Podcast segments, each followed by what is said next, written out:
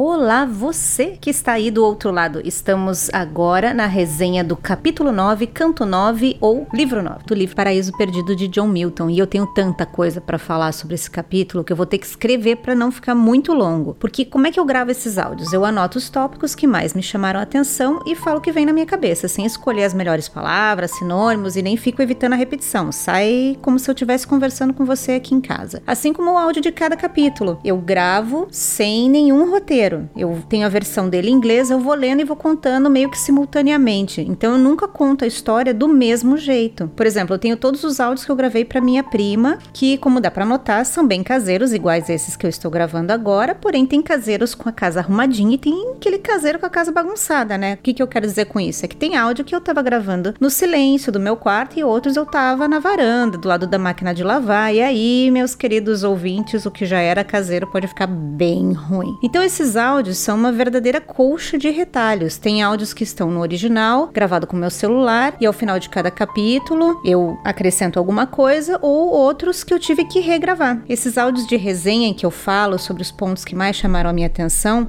são os áudios que eu mais acabo adulterando, porque normalmente eu quero adicionar alguma coisa. E aí é quando você nota a diferença das gravações dentro do próprio áudio. Mas por que, que eu tô contando e gastando tanto tempo para falar disso? Eu não tinha dito que eu não queria queria ficar devagando? Pois é, essa sou eu. Então agora chega de enrolação e me diz: E aí, tá preparado? Então fica confortável e vem comigo.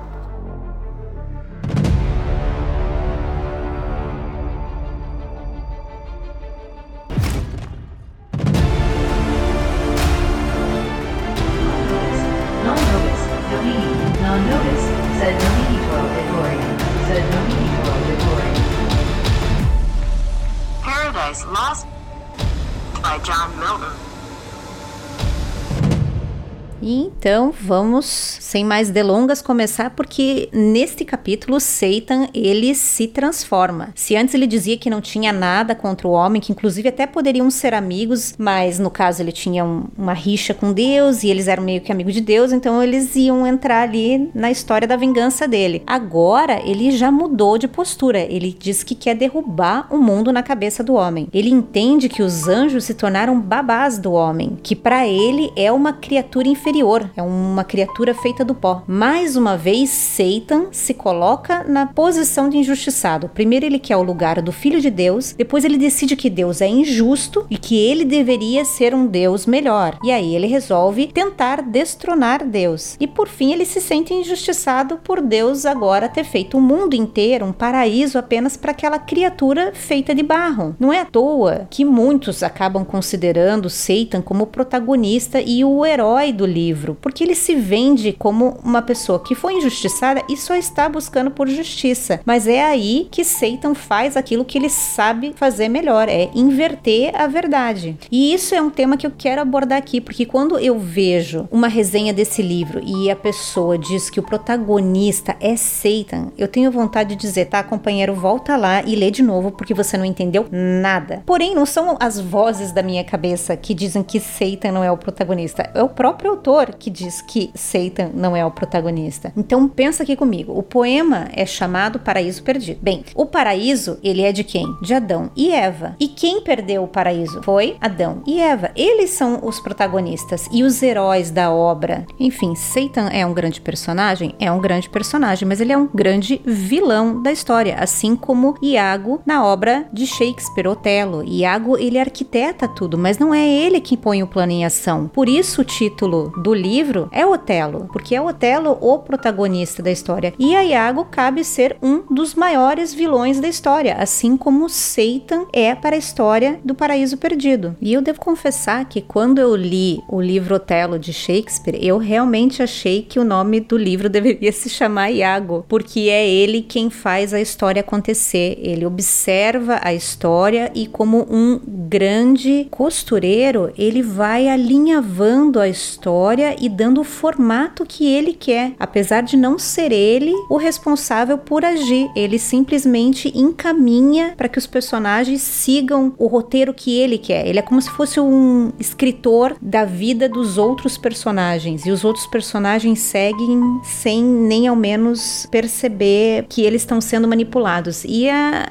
Satan é a mesma coisa. E quando eu fui então pesquisar por que Satan, além de ser um, obviamente um ótimo personagem, muito bem desenvolvido pelo Milton, ele traz é, esse conceito de que ele é o protagonista da história, porque não são apenas os leitores que podem se identificar e assim como eu me pensei em Iago como o grande protagonista de Otelo, podem pensar que Satan é o grande protagonista do Paraíso Perdido. Existem outros autores, acadêmicos, professores que compartilham dessa mesma ideia de que Satan é o grande protagonista. E eu queria entender o porquê. Será que é só porque personagem de Satan foi mais bem detalhado? E aí cheguei aqui a um artigo que diz que os dois primeiros livros, né, os dois primeiros capítulos, a história é contada através dos olhos de Satan. Eu não tinha percebido que a história, logo no início, é narrada através do ponto de vista de Satan. Ele tá lá, ele acorda naquele lago de fogo, aí ele levanta e faz um grande discurso, ele reúne todo mundo, motiva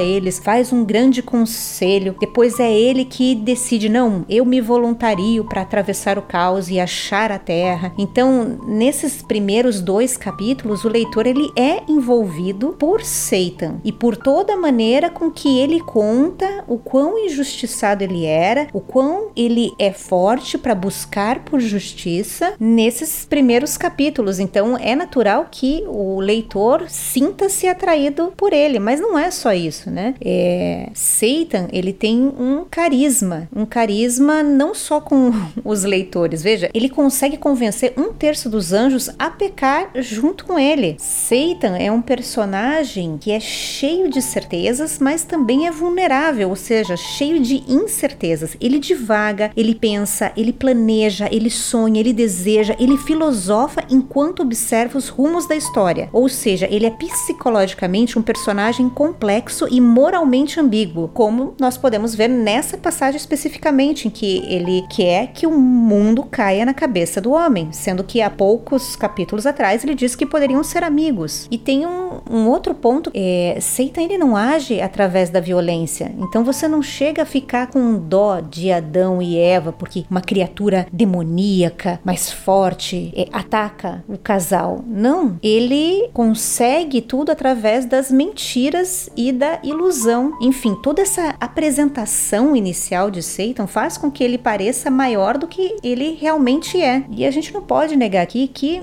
Milton ele usou mais da sua energia artística ali para desenvolver o personagem de Satan. E por muitas vezes é o personagem de Satan que mantém o interesse do leitor em algumas passagens, principalmente no início. Para quem está com um olhar mais atento, você consegue perceber que Milton ele faz Satan ser aquilo que ele é dentro da obra, envolvente. Ele conseguiu envolver Adão e Eva dentro da história, assim como ele consegue envolver muitos leitores que estão fora da história. Então, se hoje em dia a gente fica pensando como é que Adão e Eva caíram naquele papinho, ou melhor, a Eva, porque foi a Eva que teve contato com Satan. Como é que ela caiu naquele papo? Basta olhar hoje em dia para os leitores que também caem na mesma armadilha, nos mesmos encantos, nas mesmas mentiras que Satan utiliza dentro da obra, ou seja, dentro da história. Então, é, Milton, se você perceber, ele mostra que o personagem de Satan vai se degenerando. Ele começa grande, magnífico e ao longo do poema ele vai se transformando em uma figura decadente e isso se completa nesse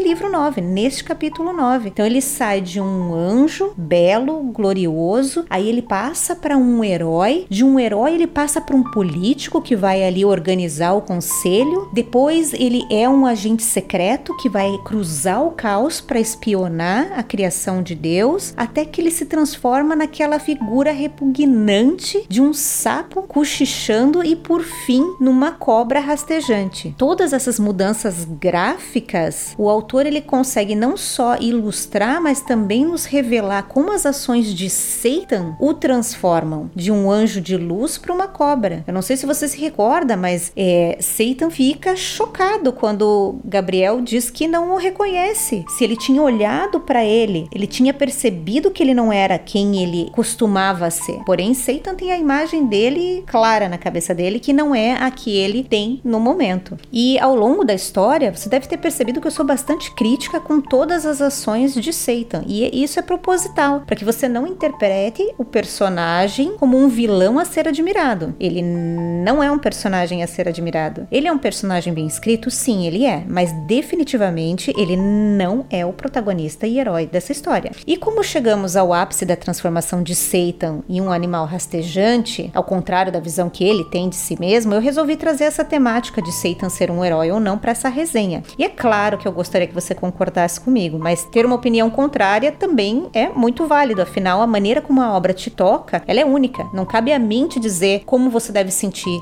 como você deve interpretar, como cada fala do personagem toca você. Isso é individual, isso é seu. Mas eu resolvi trazer aqui então um pedacinho do do que C.S. Lewis fala sobre Satan no livro Prefácio do Paraíso Perdido. E Lewis diz algo assim que Satan, ele é o mais desenhado dos personagens de Milton. E a razão não é difícil de se constatar. C.S. Lewis diz que esse é o personagem mais fácil de se desenhar. Se você pegar ali 100 poetas para contar a mesma história, 90 dos poemas vão trazer um Satan bem melhor do que Adão. E por que isso acontece? Porque para você escrever um personagem como Satan, você só precisa liberar aqueles sentimentos que estão ali dentro de você, controlados. Você sabe que eles existem, mas você mantém ele preso, amarrado. Agora, quando nós projetamos esse caráter perverso, basta que a gente deixe de fazer algo, algo que nós já estamos cansados de fazer. Nós não precisamos mais nos controlar para projetar esse mal. Agora, para você construir um personagem melhor do que você, você precisa resgatar dentro de você os seus melhores momentos e tentar imaginar isso estendido, uma versão estendida. E tem um outro ponto: nós não sabemos como ser um homem, uma pessoa melhor do que nós mesmos. Então, escrever um personagem bom que consiga tocar as outras pessoas, que as outras pessoas consigam se identificar, é realmente mais difícil do que escrever um bom vilão. Afinal, todos temos o um mal dentro de nós e conseguimos nos identificar com esses sentimentos gerados pelo vilão. C.S. Lewis também fala que tanto Adão quanto Satan, eles têm ali a sua personalidade desenvolvida. Só que Adão, ele fala sobre as coisas de Deus, sobre a árvore proibida, sobre sono, sobre a diferença entre animais e o homem, sobre os seus planos para amanhã, estrelas, sobre anjos. Ele discute sonhos, ele pensa sobre o sol, sobre a lua, planetas, ele relata a própria criação, ele celebra a beleza do mundo criado por Deus e da sua Eva. Agora, Satan, ele não tem escolha. E por que ele não tem escolha? Porque ele escolheu não ter escolha. Ele desejou ser ele mesmo e estar em si mesmo e para si mesmo, ou seja, viver para si mesmo. E o desejo dele foi atendido. O inferno que ele carrega com ele é, de certa maneira, um inferno de tédio profundo. Ele mesmo, nesse capítulo, fala: Não importa para onde eu vá, eu sou o meu inferno. Então, admirar Satan é dar o seu voto não apenas a um mundo de miséria, mas também um mundo de mentiras e propaganda, de desejos, de uma autobiografia incessante, porque Satan só pensa nele. No entanto,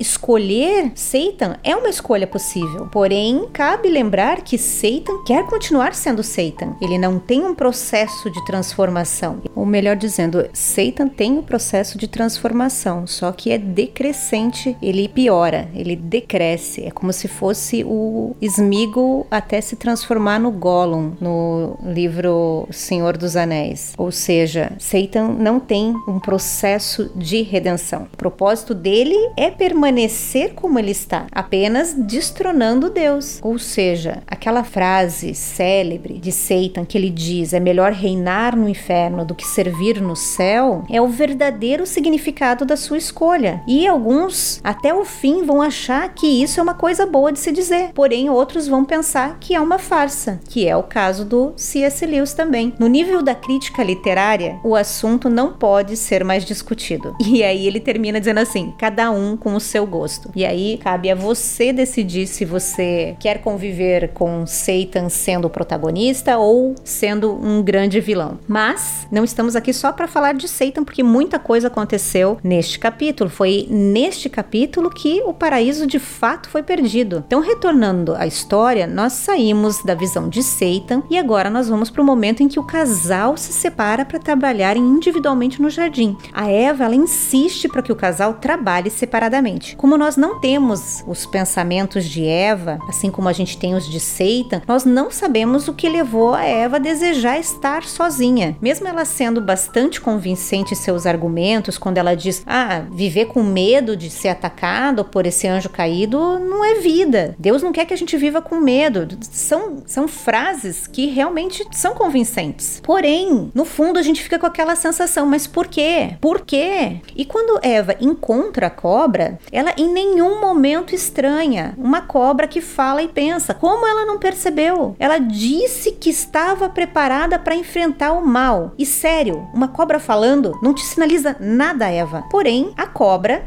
até que é convincente. Ela acaba justificando a sua conduta à fruta da árvore do conhecimento. A cobra diz também que a Eva deveria ser uma deusa. Por que você quer ser só uma mulher quando você pode ser uma deusa? Exatamente o mesmo pensamento de Satan ao trair Deus. Ele não queria ser apenas um anjo. Por que ser apenas um anjo quando ele pode ser Deus? Por que se contentar com pouco? Aqui Satan mais uma vez manipula a realidade e não menciona a sua inveja por Deus ter feito o mundo inteiro apenas para a humanidade. Ou seja, eles não estavam com pouco, como Satan disse. Deus deu o um mundo para eles. Como assim você vai se contentar com pouco? E Satan continua gerando dúvidas. Ele sugere que se Deus, por um acaso, não comeu a fruta primeiro, e é por isso que ele é Deus. E então agora ele não quer que ninguém coma para não se tornar igual a ele. E nessa, nessas cenas em que Satan se mostra bastante ardiloso com as palavras. É, me lembra muito do Loki dos Vingadores, que ele é perigoso não por ser o mais forte, mas por ele ser ardiloso, estratégico e mentiroso. E é isso que Satan faz. E Eva parece ter esquecido da história que o Rafael contou e que Adão tinha relembrado ela quando ela estava falando: não, vamos trabalhar separadamente. Adão falou: escuta, lembra da história do anjo? Ele quer nos pegar sozinhos, ele quer se vingar, melhor a gente ficar junto. Eva parece ter esquecido tudo. A cobra realmente conseguiu convencer ela ali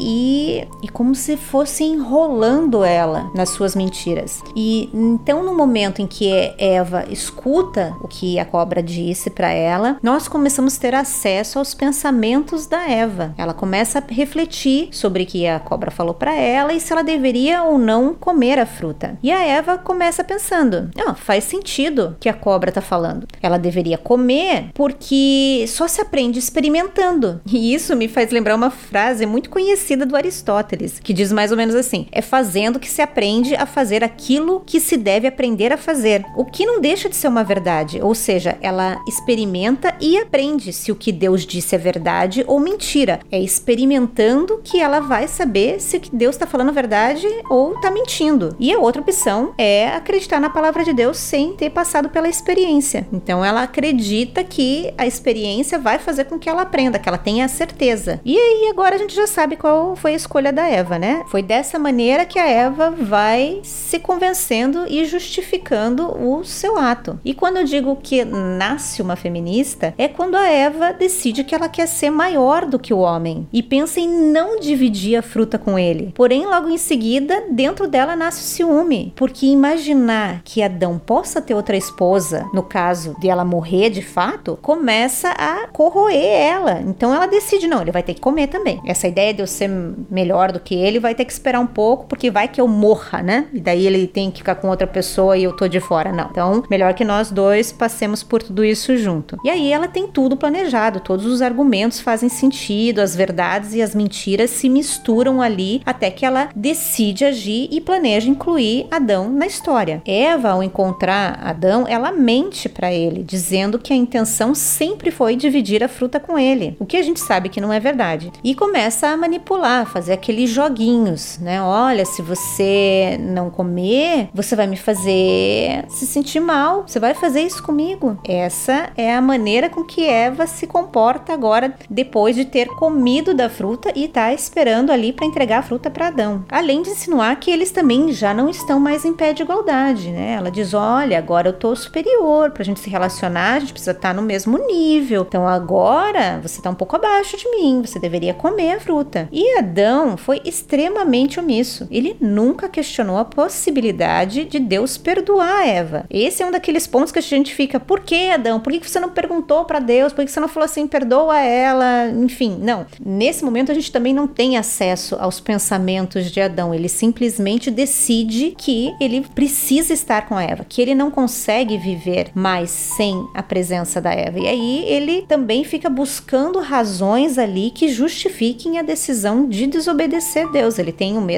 processo que a Eva tem e é aí que eu digo que nasce um sindicalista, porque ele diz que Deus precisa do trabalho dele. Olha, eu sou uma pessoa importante aqui. Se não tiver eu aqui, não tem ninguém. Então, ele devia considerar, ter um pouco mais de consideração comigo aqui. Ele não vai querer me matar, né? Pô, eu sou a única pessoa que cuida daqui. Porém, essa versão de Milton para o pecado não é a mesma que está lá na Bíblia, porque, segundo a Bíblia, o casal estava junto. Eu vou pegar aqui Gênesis 3, 6. Olha só. Quando a mulher observou que a árvore realmente parecia agradável ao paladar, muito atraente aos olhos e, além de tudo, desejável para dela se obter sagacidade, tomou do seu fruto, comeu e deu a seu marido que estava em sua companhia. E ele igualmente comeu. Ou seja, os dois estavam juntos no momento em que ela decide comer a fruta. E é interessante porque essa é a versão da Bíblia chamada King James. Porém, dependendo da tradução, eu tenho uma outra que olha da Nova Almeida atualizada que não fala que os dois estavam juntos. Diz assim: "E viu a mulher que aquela árvore era boa para se comer e agradável aos olhos, e a árvore desejável para dar entendimento. Tomou o seu fruto e comeu, e deu também a seu marido, e ele comeu com ela." Ou seja, não diz que ele estava em sua companhia, mas fica claro que ela comeu e deu ao seu marido que comeu com ela, ou seja, eles estavam juntos. E aí me fez lembrar daquela frase que diz: "Omnis traductor traditor", que todo o tradutor é um traidor, né? Na verdade, não no sentido de traidor porque ele quer trair, né, intencionalmente, mas é porque quando você faz a tradução um pouco do original acaba se perdendo. E aí é por isso que existem várias versões da Bíblia. Algumas têm a tradução mais ao pé da letra e outras têm uma tradução focada no contexto. E aí você tem essas diferenças. E agora eu também consigo entender por que, que muitas pessoas têm várias Bíblias. Eu ficava pensando, gente, uma Bíblia é suficiente. Não, a pessoa ela tem várias Bíblias porque ela tem várias versões da Bíblia. Então quando ela está estudando, ela consulta ali, lê um, de uma Bíblia, lê da outra, ah, bate, faz sentido, entendi, segue o jogo. Bom, e continuando aqui, Adão, se Adão parece ter pecado de uma maneira coadjuvante, quase meio que sem querer, ou seja, a protagonista do pecado é a Eva, Eva, por sua vez, na história de Milton, ela peca pela vaidade. O que me fez lembrar do filme Advogado do Diabo, que foi lançado em 1997. E eu vou tentar falar o porquê que eu lembrei sem dar muito spoiler, mas no final do filme, o diabo, que foi interpretado pelo Al Pacino, diz: A vaidade é o meu pecado favorito. E me fez relembrar a Eva, que ela pecou pela vaidade dela. Então a cobra fica ali fazendo vários elogios e a Eva ela se sente muito bem, fala: "Nossa, realmente, fruta te deu um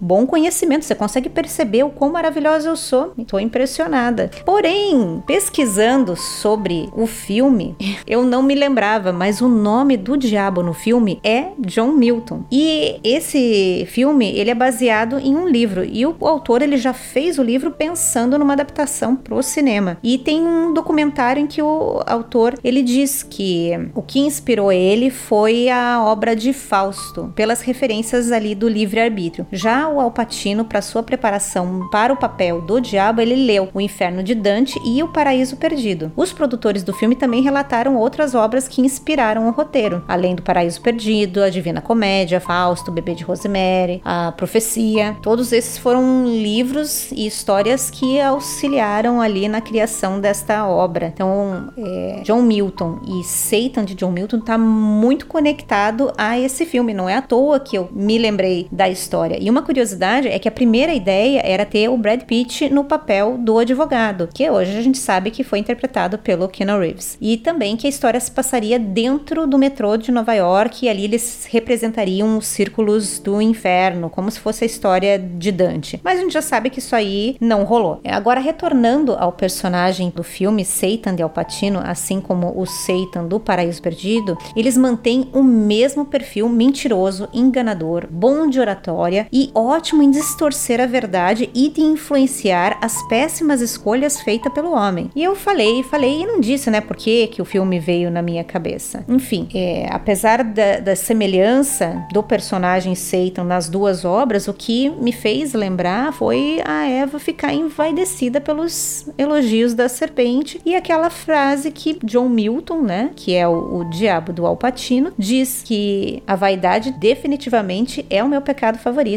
Ou seja, o mesmo pecado de Satan no paraíso perdido, que ele também peca por ser vaidoso, por ele querer a posição de Deus, por ele se achar melhor do que o filho de Deus. Uma outra semelhança é que, assim como Satan do paraíso perdido, o John Milton, que é o diabo dessa história, vai fazer com que Kevin caia em tentação mais uma vez e aí ele continua aquele ciclo iniciado lá no período de Adão e Eva, ou seja, ele continua tentando e fazendo os descendentes do casal a cair em pecado. Bom, depois desse fun fact, essa curiosidade entre a relação do filme O Advogado de Diabo com a obra de John Milton e os dois Satans serem muito parecidos e estarem interligados de certa forma, vamos retornar à história porque depois de pecar, Adão e Eva eles ficam amortecidos, anestesiados com o possível poder que eles receberam ao comer do fruto da árvore. Eles chegam a imaginar que eles têm asas. O autor até conecta o estado dos dois como estarem embriagados. Eu diria que eles estavam eram chapados. Eles aproveitaram a noite como se não houvesse amanhã. E ali todo aquele amor que eles tinham entre o relacionamento íntimo deles passa para algo mais de luxúria. Adão meio que fala: "Nossa, nunca esteve tão boa", né? Eu poderia dizer quente, poderia dizer gostosa. Foi foi nesse sentido que eles se relacionaram depois que eles comeram da fruta. Porém, o amanhã chegou como ele sempre chega, e com ele veio a vergonha e o arrependimento também. Aquele grande amor e a cumplicidade da noite anterior parece ter sumido em meio às acusações do casal. Eles começam a discutir por que que você fez isso? Se você não tivesse feito isso, a gente não estaria agora aqui. Enfim, eles descobrem também que estão nus. E aí, além deles discutirem sobre a noite anterior, sobre as péssimas decisões deles e acusar um ao outro, eles precisam procurar ali algo para esconder as suas vergonhas e vão atrás então de uma folha e continuam ali a briga. E é assim que termina esse capítulo. São novos sentimentos surgindo entre o casal, raiva, arrependimento, vergonha e ficamos assim. Parece que no meio da nós somos ali interrompidos como uma série dessas que param justamente naquela hora que você tá ali envolvido e agora só no próximo capítulo. E é isso aí, só no próximo capítulo. Agora eu fico imaginando, né? Eu já sei o final da história. Então eu não fico me perguntando, ah, será que eles vão morrer ou será que eles vão ser expulsos do paraíso? Porém, eu tô curiosa para saber qual será a versão de Milton de como se dará esse desfecho do casal. Provavelmente ele não vai mudar o desfecho, o paraíso foi perdido. Eles não vão poder permanecer no paraíso. Isso eu já sei. Mas como Milton vai fazer? Com que esse desfecho aconteça? Será que Deus vai até o jardim falar com eles ou ele vai enviar um anjo? Eles vão receber um sermão dizendo: "Ah, vocês não deviam ter feito isso", blá blá blá blá blá, blá ou eles só vão ser expulsos, tipo, não quero mais nem falar com você, fora daqui. Bom, me acompanhe no próximo capítulo para saber como todo esse entreveiro vai se desenrolar. Te encontro lá, hein? Fui! Para essa resenha, além do livro Paraíso Perdido do John Milton, eu utilizei também um artigo da CBC Radio Canada e um artigo do cliffnotes.com. Sobre as informações do filme, eu encontrei na Wikipedia em inglês, no blogging Theodicy e no site faith-theology.com, além da obra do C.S. Lewis, Prefácio ao Paraíso Perdido, para trazer as informações do próprio autor para vocês. E eu também fiz um curso curso gratuito da Universidade de Yale sobre a obra do John Milton. Esse curso ele está disponível no YouTube e ele é gratuito. Essas aulas elas fazem uma análise literária da obra, como também uma análise da estrutura do poema. Então, se você tem interesse em assistir essas aulas, procura lá Paraíso Perdido Yale University, que você vai encontrar as aulas divididas ali capítulo a capítulo. Elas estão em inglês, basta você procurar, com certeza vai ser uma fonte a mais mais aí de informação para você caso você esteja buscando. E é isso.